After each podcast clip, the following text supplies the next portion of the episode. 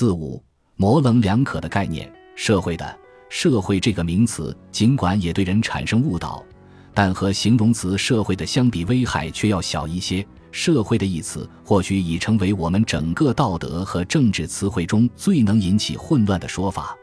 这件事仅仅发生在过去一百年间，在这段时间里，社会的一词的现代用法及其影响迅速从俾斯麦德国传遍整个世界。在这个词使用最多的领域，它之所以不断传播混乱，在一定程度上是由于它不仅用于描述人类合作的不同模式产生的现象，如在一个社会中产生的现象，而且也用来描述促进和服务于这种秩序的各种形式。它从后一种用法越来越变成一种倡议，一种用理性主义道德取代传统道德的指令，并正在逐步取代“好的”一词，用来作为道德上正确的事物的名称。正如新维氏同义词词典的恰当解释一样，由于这特殊的奇异性特点，“社会”的一词的实际含义与标准含义在不断的变换着，开始似乎是一个描述词，不知不觉中就会变成一个指令。在这一特定问题上，德语用法对美语的影响胜过对英语的影响，因为在19世纪80年代，一些被称作经济研究的历史或道德学派的德国学者越来越多地用社会政策代替政治经济学来命名对人类相互作用的研究。没有被这种新时尚冲走的少数人之一，利奥波德·冯·维塞后来评论道：“只有那些社会党时代的年轻人。”即生活在第一次世界大战前几十年的人，能够判断出当时将社会领域视为宗教替身的倾向是多么的强烈。最生动的表现之一是社会本堂牧师的出现。但是维塞坚持认为，成为社会的并不等同于成为好的或正确的，或在上帝眼里是正确的。关于社会的这一术语传播具有启发性的史学研究，我们归功于维塞的一些学生。社会的一词自进入英语以来，它在用法上不同寻常的多样性在我们这里四处开花结果。在我们前面引用过的方塔纳现代思想词典中，恰好是在“肥皂剧”这个词条后面，可以找到不下三十五条与“社会”的一词结合在一起的一系列词组，从社会行为直到社会整体。与此相似，在阿尔·威廉斯的《关键词》一书中。作者尽管用习惯上的参见方式把读者引向相应的条目，但是对于“社会”的这个词却没有遵循这一做法。很显然，在这里采用他的这一方法是行不通的。作者于是干脆放弃这一做法。这些例子导致我花了一点时间，把我所遇到的出现了“社会”的的情形全都记录下来，于是就产生了下面这份颇有教义的清单。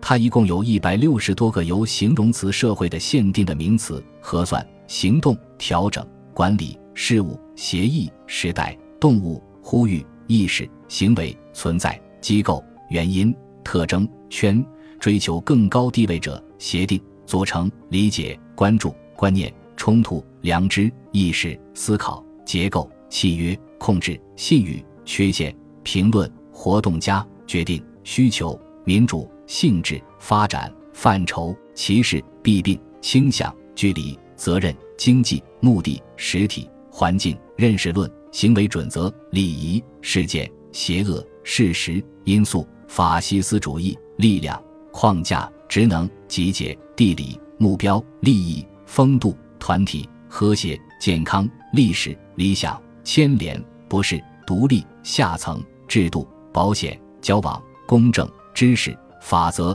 领导、生活、市场经济、医学、移民、理智、道德观、道德需要、义务、机遇、秩序、机体、取向、遗弃者、所有制、伙伴、激情、和平、养老、人物、哲学、幸福、观点、政策、地位、权利、优先权、特权、问题、过程、产品、进步、财产、心理、等级、现实主义、领域、法治国家、认可。改革关系、补偿、研究、反应、责任、革命、权利、角色、法则、满足、科学、保障、服务、信号、意义、团体、语言、团结、精神、结构、稳定、立场、身份、斗争、学者、探讨、调查、体系、才干、目的论、信条、紧张、理论、思想家、思想、特征、用途、效用、价值、观点、美德、匮乏、浪费、财富、需求、工作、工作者、世界。这里列出的许多组合词的否定、批判形式用得更为普遍，于是社会调整变成了社会失调、社会混乱、社会不公、社会失序、社会不稳定等也是如此。只根据这份清单还不能断定“社会”的一词是否因为具有如此多的不同含义，变成了一个毫无用处的交流工具。不过，它实际产生的结果却是显而易见的，这至少表现在三个方面。首先，它总是险恶地暗示一个我们在前几章已经知道被曲解了的概念，即扩展秩序的非人格化和自发的过程所成就的事情，实际上是人类有意创造的结果。第二，由此而产生的结果是，它要求人们重新设计他们从来没有设计过的东西。第三，它也获得了使它所限定的名词变得毫无意义的力量。从最后一个结果来看。它实际上已成为一些美国人所谓“黄鼠狼式修辞法”的最有害的例子。这一说法来自莎士比亚的“我能从一首歌中吸出悲哀，就像黄鼠狼吸空鸡蛋，就像黄鼠狼能吸空鸡蛋而不留任何痕迹一样。”这些词也可以使他们所限定的任何词失去含义，而表面看上去却丝毫未损。当一个人不得不用一个概念。而同时又想剔除其中挑战其意识形态基础的所有含义时，就用这个狡黠的词去其锋芒。关于这一表达在现代美语中的用法，可参见最近马里奥佩伊《黄鼠狼式修辞法》所言非所指的艺术书中认为西奥多·罗斯福1918年创造了这一术语，从而表明七十年前美国的政客就很有学问。然而。读者在该书中却无法找到“社会”的这一极为含混的语词，尽管对“社会”的一词的滥用是国际性的，但是在西德这一词的滥用恐怕达到了登峰造极的程度。西德在一九四九年颁布的宪法中采用了 “socialist state” 一词，自此社会市场经济的概念就广为传播，但其含义肯定不是其倡导者路德维希·艾哈德所指。尽管法治和市场从一开始就是非常明确的概念，但是限定词“社会”的却使这些词失去了任何明确的含义。德国学者从“社会”的一词的这些用法中得出结论：他们的政府在宪法上服从社会国家的原则，这与悬置法治相差无几。同样，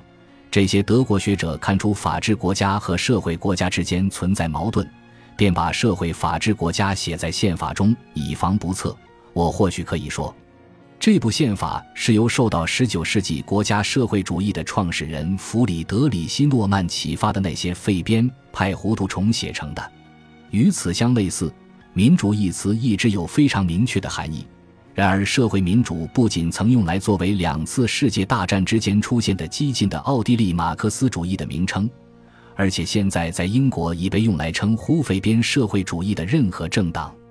但是时下我们所称的社会国家用传统的词语表达却是仁慈的专制，以民主方式，即在保留个人自由的同时，实现这种专制所面临的非常现实的问题，则由于社会民主的图谋而荡然无存。